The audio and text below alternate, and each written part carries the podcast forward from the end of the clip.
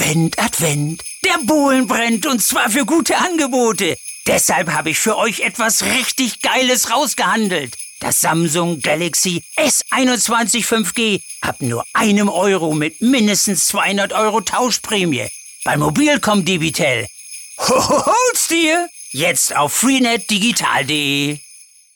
Personen, bei denen die Grundimmunisierung weniger als fünf Monate zurückliegt, sind nicht zurückzuweisen und ebenfalls zu impfen sofern ein Mindestabstand von vier Wochen erreicht ist. Also sprich, wenn ich einen Monat meine vollständige Impfung hinter mir habe, also die zweite Impfung, dann kann ich tatsächlich schon äh, losstiefeln und mir die Boosterimpfung abholen. NRW will Tempo machen beim Impfen und jetzt gibt es eine Entscheidung, die da nochmal richtig Bewegung reinbringen könnte.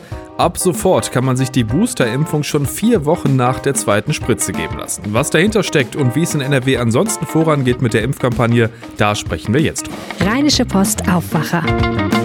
News aus NRW und dem Rest der Welt. Mit Benjamin Meyer am 14. Dezember 2021. Hallo zusammen. Das Thema Impfen ist und bleibt wohl noch eine ganze Weile ziemlich wichtig, auch mit Blick auf die Omikron-Variante. Unser neuer Bundesgesundheitsminister Karl Lauterbach hat erst am Sonntag nochmal betont, dass die Boosterimpfung, also die dritte Impfung, Zitat, unfassbar wertvoll sei, um die Omikron-Welle abzuwenden. Genau diesen Booster kann man sich in NRW jetzt schon vier Wochen nach der zweiten Impfung abholen. Und darüber spreche ich jetzt mit Maximilian Plück, dem Leiter der Redaktion Landespolitik. Hallo Max. Hallo, grüß dich. Gibt gerade einiges zu besprechen, was die Impfkampagne in Nordrhein-Westfalen angeht. Wir starten aber jetzt natürlich mit dem Booster. Bislang sollten zwischen Zweitimpfung und Booster ja fünf bis sechs Monate liegen. Das sieht in NRW seit gestern anders aus, ne? Genau, also und zwar ist da gestern ganz frisch ein Erlass vom NRW-Gesundheitsministerium rausgegeben worden, der nochmal äh, ganz klar die Kommunen anweist, dass sie da äh, großzügiger sein sollen, beziehungsweise früher hieß es immer, dass sie großzügig sein sollen. Jetzt haben sie aber auch Gewissheit, inwieweit diese Großzügigkeit gehen muss. Und zwar ähm, heißt es da, Personen, bei denen die Grundimmunisierung weniger als fünf Monate zurückliegt, sind nicht zurückzuweisen und ebenfalls zu impfen sofern ein Mindestabstand von vier Wochen erreicht ist. Also sprich, wenn ich einen Monat meine vollständige Impfung hinter mir habe, also die zweite Impfung, dann kann ich tatsächlich schon äh, losstiefeln und mir die Boosterimpfung abholen. Das dürfte jetzt nochmal ordentlich Zug auch in dieses Impfgeschehen nochmal reinbringen. Fünf bis sechs Monate und vier Wochen, das ist schon ein kleiner Unterschied. Äh, wie kam es denn jetzt auf einmal zu dieser Entscheidung? Also das ist natürlich aufgrund der aktuell angespannten Situation. Also wir befinden uns ja mitten in der vierten Welle und man möchte da jetzt auf jeden Fall nochmal äh, ordentlich nochmal Druck reinbringen. Das Ministerium sagt, das Intervall orientiere sich an der Empfehlung der Ständigen Impfkommission, wonach eine Auffrischung bei immungeschwächten Personen auch bereits vier Wochen nach der zweiten Dosis verabreicht werden könne. Sprich, aufgrund halt eben unter anderem auch der Omikron-Variante äh, geht man jetzt davon aus, dass wir alle eigentlich quasi äh, immungeschwächt sind und geht dann halt eben dazu über, dass man sagt, dann nach vier Wochen äh, sei es möglich. Das ist vor allem halt eben für viele Leute, die äh, bislang halt eben damit äh, einer gewissen Verunsicherung rangegangen sind. Wenn da vielleicht noch zwei, drei Wochen halt eben bis zu den fünf Monaten fehlen, ist das eine gute Nachricht, weil die halt eben jetzt wirklich losgehen können und sich boostern können. Tatsächlich ist es wohl so, dass auch schon erst äh, Arztpraxen schildern, dass dort teilweise Termine verfallen. Also das liegt beispielsweise daran, dass äh, viele Menschen halt eben, äh, die diese Boosterung unbedingt haben wollten, losgerannt sind und halt eben mehrgleisig gefahren sind und wer es dann nicht ordnungsgemäß macht, der lässt dann eben seinen Termin sausen, aber sagt halt eben der Arztpraxis nicht Bescheid. Das ist ziemlich schwierig, weil die natürlich dann den Impfstoff bestellt haben, je nachdem, wie halt eben die Nachfrage bei ihnen war. Und dann bleiben sie womöglich auf diesem Impfstoff sitzen. Da werden viele Arztpraxen das auch wahrscheinlich äh, schon, sagen wir mal, sehr äh, großzügig gehandhabt haben mit dieser Frist. Aber jetzt haben sie halt eben aufgrund dieser neuen Entscheidung von der NRW-Landesregierung jetzt auch rechtliche Sicherheit. Also es ist in Ordnung, wenn man halt eben vier Wochen nach der zweiten Impfung dann mit der Boosterung halt eben loslegen kann. Um im Blick zu behalten, wie gut es vorangeht und wo es vielleicht hakt, hat die NRW-Landesregierung vor kurzem ein Monitoring angekündigt, um bis auf die einzelnen Kreise genau abzubilden, wo es wie vorangeht, wo sich die Menschen impfen lassen und wo vielleicht nachgebessert werden muss. Uns liegen jetzt zum ersten Mal Daten dieses Impfmonitorings vor und du hast dir die mal angeschaut. Wie geht's denn insgesamt in NRW voran, also was die Impfkampagne angeht? Also dieses Impfmonitoring, was die Landesregierung aufgelegt hat, daraus geht hervor, dass da ordentlich Tempo gemacht worden ist in den äh, vergangenen Wochen. Also es, wir haben uns vor allem äh, die Daten besorgt von der 48. Kalenderwoche, das heißt also Ende November, äh, Anfang Dezember. Da wurden in einer Woche insgesamt 1,4 Millionen Menschen in NRW erst geimpft, zweit geimpft oder geboostert. Das ist schon ordentlich, muss man sagen. Wir sind insgesamt an einem Punkt, wo wir tatsächlich bei der Boosterung sehr, sehr gut dastehen, äh, muss man sagen, im Vergleich zu den anderen Bundesländern. Da hat NRW tatsächlich ordentlich Druck und Tempo gemacht. Wir sind bei den sogenannten Auffrischungsimpfungen tatsächlich das zweitbeste Bundesland nach dem Saarland. 26 äh, Prozent bei uns haben schon eine sogenannte Boosterimpfung bekommen. Aber, das muss man auch immer im Blick behalten, äh, wir sind halt eben noch nicht da, wo wir hinwollen beim Thema vollständige Impfungen. Also da ist es so, dass, dass Nordrhein-Westfalen immer noch bei den 72,8 Prozent liegt. Und insgesamt äh, sind wir ja äh, in Deutschland bei um die 70 Prozent. Also das ist, muss man sagen, derzeit einfach noch zu wenig. Es ging ja auch ganz konkret darum, wo sich die Menschen impfen lassen. Die Impfzentren wurden ja Anfang Oktober erstmal dicht gemacht. Jetzt sind einige wieder offen. Wie verteilt sich das denn jetzt im Moment? Also den Löwenanteil übernehmen tatsächlich die Arztpraxen, das muss man sagen. Knapp 78 Prozent der Impfungen, die in dieser ähm, 48. Kalenderwoche vorgenommen worden sind, sind in Arztpraxen durchgeführt worden. Die Impfstellen der Kreise waren dann halt eben für die verabreichten übrigen 22 Prozent zuständig. Wenn man genauso in die Zahlen hineinschaut, dann ist interessant, wenn man das unterscheidet nach den Erstimpfungen, ähm, dann kann man nämlich sehen, dass da deutlich mehr Leute bei der Erstimpfung gesagt haben, ich gehe halt eben zu dieser öffentlichen Impfstelle und das ist für mich auch ein Hinweis darauf, dass da tatsächlich sich das vollzieht, was ja viele äh, Gesundheitsexperten schon in der Vergangenheit immer vermutet hatten. Die haben gesagt, es gibt vor allem junge Menschen, die gehen nicht zur Impfung, weil die gar keinen Hausarzt haben. Und das heißt also, die wüssten gar nicht so genau, wo sie sich denn impfen lassen. Also insofern ist, ist diese Entwicklung äh, durchaus nachvollziehbar, die wir da jetzt gerade erleben. Also anscheinend nicht ganz unwichtig, dass es wieder Impfzentren gibt. Jetzt könnte man ja denken, dass es in der Stadt deutlich einfacher ist, einen Termin zu bekommen als in ländlicheren Gebieten. Sieht man da in den Zahlen auch eine Tendenz, also was für Regionen da vorne dabei sind? Es ist tatsächlich genau andersrum. Also man merkt, dass es in den ländlicheren Räumen in dieser Phase der Impfung äh, deutlich schneller und krasser vorangeht. Also wenn man sich das Münsterland anschaut mit den Kreisen Coesfeld, Steinfurt und Borken, da wird ordentlich Tempo gemacht. Also im westlichen Münsterland scheinen die Leute äh, alles zu impfen, was nicht bei drei auf dem Baum ist. Mehr als zehn Prozent der Bevölkerung sind dort eben in dieser Kalenderwoche äh, geimpft worden. Wir haben dann ähm, Gegenbeispiele jetzt aus städtischeren Regionen, also beispielsweise Mönchengladbach kommt gerade mal auf eine Quote in dieser Woche von 5,75.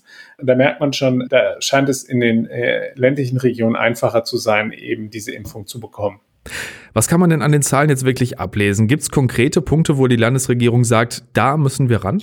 Also die Landesregierung hat, sagen wir mal, so ein bisschen ihr eigenes Instrument auch in Senke gestellt. Ähm, der äh, Sprecher von Minister Laumann hatte mir gesagt, man müsse ein bisschen vorsichtig sein, dass man diese Werte halt eben nicht überinterpretiere.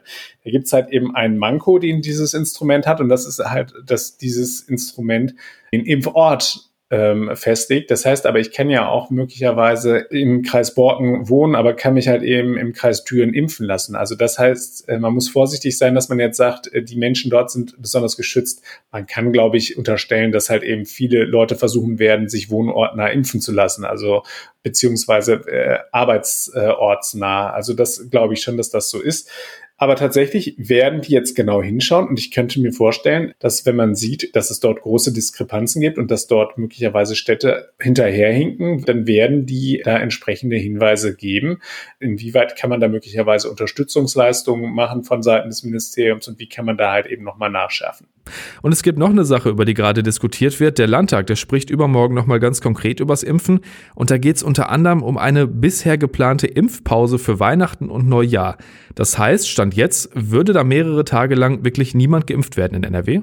Zumindest ist die Erlasslage so. Also das heißt, dass es den kommunalen Stellen dann untersagt, dort Impfungen vorzunehmen. Ich bin mal gespannt. Also ich könnte mir vorstellen, dass das halt eben im Landtag nochmal zu einer hitzigen Debatte führen wird. Am Donnerstag wird darüber auf Antrag der Grünen dann in einer aktuellen Stunde debattiert werden. Ich könnte mir vorstellen, dass, wenn wir jetzt erleben, dass deutlich mehr Menschen sich boostern lassen können, dass da möglicherweise die Landesregierung nochmal in sich geht. Ähm, aber das wird dann der Donnerstag zeigen und der Verlauf der Debatte, ob es da möglicherweise nochmal Nachschärfung gibt und ob man da das zumindest den Kommunen freistellt, ob sie das machen wollen oder nicht. Man muss sagen, der Hintergrund ist natürlich der, dass man äh, denen die dort halt eben jetzt wirklich ja auch rund um die Uhr und teilweise wirklich an den Wochenenden äh, äh, impfen, dass man denen jetzt nicht noch das Weihnachtsfest versauen will. Allerdings, wir sind halt eben in einer sehr, sehr kritischen Lage und deswegen sollte man schon zusehen, dass man wirklich da alles nach vorne wirft, um eben einen möglichst großen Impffortschritt hinzubekommen. Behalten wir auf jeden Fall im Blick. Danke dir, Max. Sehr gerne. So, und jetzt mal ein ganz harter Themenwechsel. Das tut jetzt zurzeit auch mal ganz gut. Könnt ihr euch noch an das letzte Mal erinnern, als es wirklich weiße Weihnachten gab? Ich habe noch so ein Bild im Kopf, das ist aber ehrlich gesagt ziemlich verschwommen und ich glaube, das ist keine Gedächtnislücke, sondern wirklich schon verdammt lange her. Und trotzdem ist das ja jedes Jahr wieder Thema und wir hätten es ja alle echt gerne mal wieder richtig weihnachtlich weiß. Jetzt sind es aber nur noch anderthalb Wochen und so richtig nach Winter sieht das gerade noch nicht aus. Deshalb wollen wir jetzt mal wissen, ist Schnee an Weihnachten dieses Jahr drin? Ja oder nein? Die Antwort hat hoffentlich NRW-Reporter Jörg Isringhaus für uns. Hallo Jörg. Hallo.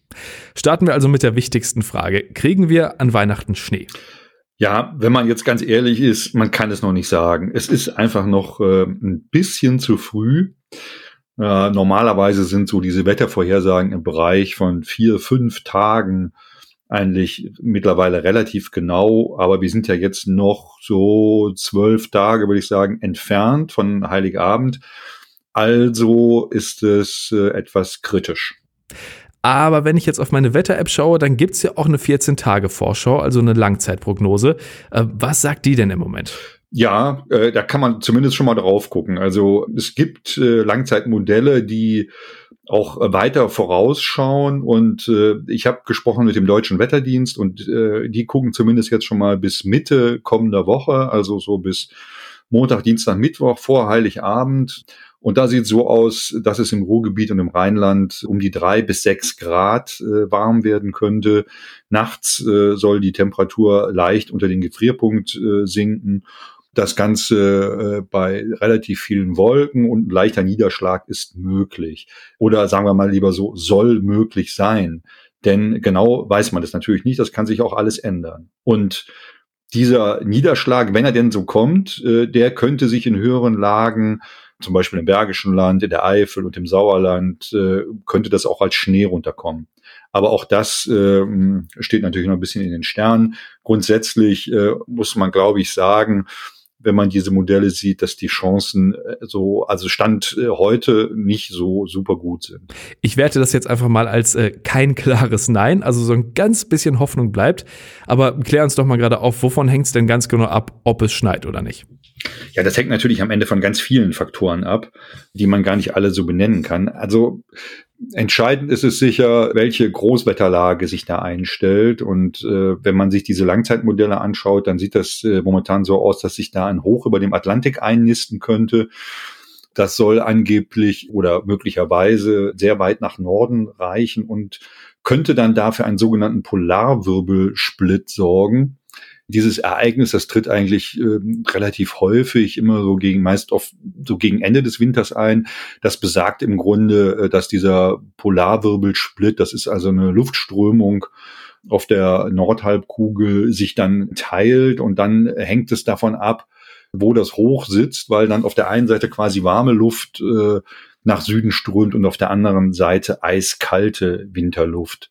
Generell kann man aber sagen, dass wenn es dazu kommt, zu diesem sogenannten Polarwirbelsplit, dass dann die Chancen dafür steigen, dass es doch äh, ein strengerer Winter oder kälterer Winter wird. Und wenn dann die anderen Bedingungen drumherum auch stimmen, kann es natürlich auch zu Niederschlag kommen und dann auch zu Schnee.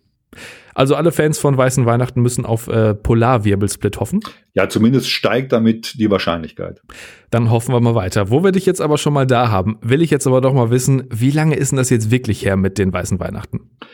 Ja, die Statistik sagt auch, äh, dass es zumindest in unseren Beinen eine sehr seltene Erscheinung ist.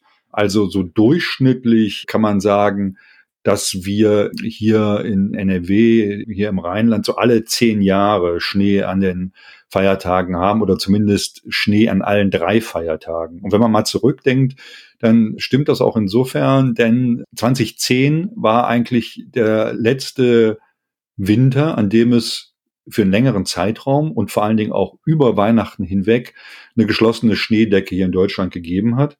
Insgesamt hat der DVD da mal geschaut, äh, sich die letzten Jahre angeschaut und da sieht man, dass die Chancen auf eine weiße Weihnacht äh, in, in den vergangenen Jahren immer weiter zurückgegangen sind. Also das ist regional sehr unterschiedlich. Im Schnitt sind es so 13, 14, 15 Prozent, aber das ist, kann regional bis zu 50 Prozent runtergegangen sein. Also die, die Wahrscheinlichkeit, dass man weiße Weihnacht bekommt. Und das finde ich schon ziemlich gravierend und ist am Ende natürlich auch eine Folge äh, des Klimawandels. Die haben sich dann da auch die Referenzperioden angesehen, verglichen, also von 1960 bis 90 und von 1990 bis 2020. Und wenn man das dann so vergleicht, dann sieht man einfach einen sehr starken Rückgang, was die Schneefälle angeht. Und wenn man das jetzt ganz, sagen wir, auf eine banale Ursache zurückführt, muss man einfach sagen, es ist einfach generell viel, viel milder geworden und dadurch äh, gibt es halt auch einfach weniger Schnee. Sehr, sehr schade, finde ich. Du kannst es ja leider auch nicht beeinflussen, aber wünschst du dir denn weiße Weihnachten?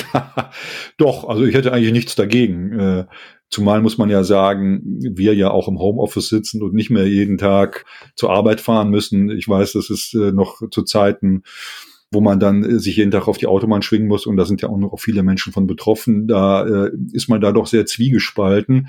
Gut, an Weihnachten muss man jetzt nicht fahren, aber äh, um Weihnachten herum und wenn es dann wirklich mal schneit, ist es ja mit Weihnachten nicht getan.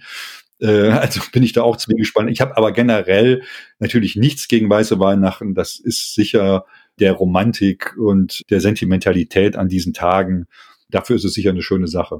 Da bin ich ganz bei dir. Dann herzlichen Dank, Jörg, für die ersten Infos und wir werden das natürlich im Blick behalten. Genau. Gerne. Wir sollten dann vielleicht nochmal sprechen, kurz vorher. Das werden wir tun. Schauen wir noch auf das, was heute sonst noch wichtig wird. Der neue Expertenrat der Bundesregierung soll heute zum ersten Mal zusammenkommen, wenn auch nur virtuell. In dem Team sind unter anderem der Virologe Christian Drosten, der Präsident des Robert Koch Instituts und der Intensivmediziner Karagianidis. Das Team soll die Bundesregierung bei der Bekämpfung der Pandemie beraten. Und heute gibt's einiges an Sport. Die deutsche Handballnationalmannschaft der Frauen steht im Viertelfinale der WM und trifft da heute Abend auf Gastgeber Spanien. Da geht's um 20.30 Uhr los. Außerdem startet der vorletzte Hinrundenspieltag der Fußball-Bundesliga. Arminia Bielefeld trifft auf Bochum und Köln spielt beim VfL Wolfsburg. Außerdem Stuttgart gegen Bayern und Mainz gegen Hertha BSC Berlin. Schauen wir zum Schluss noch aufs Wetter. Das bleibt heute ziemlich grau und auch immer wieder nass bei 6 bis 9 Grad. In der Nacht sinken die Temperaturen dann auf 6 bis 2 Grad. Morgen geht es dann hoch auf bis zu 10 und dann sind auch ein paar Auflockerungen möglich. Das war der Aufwacher am 14. Dezember 2021. Kommt gut in den Tag und bis dann. Mehr Nachrichten aus NRW gibt's jederzeit auf RP Online. rp-online.de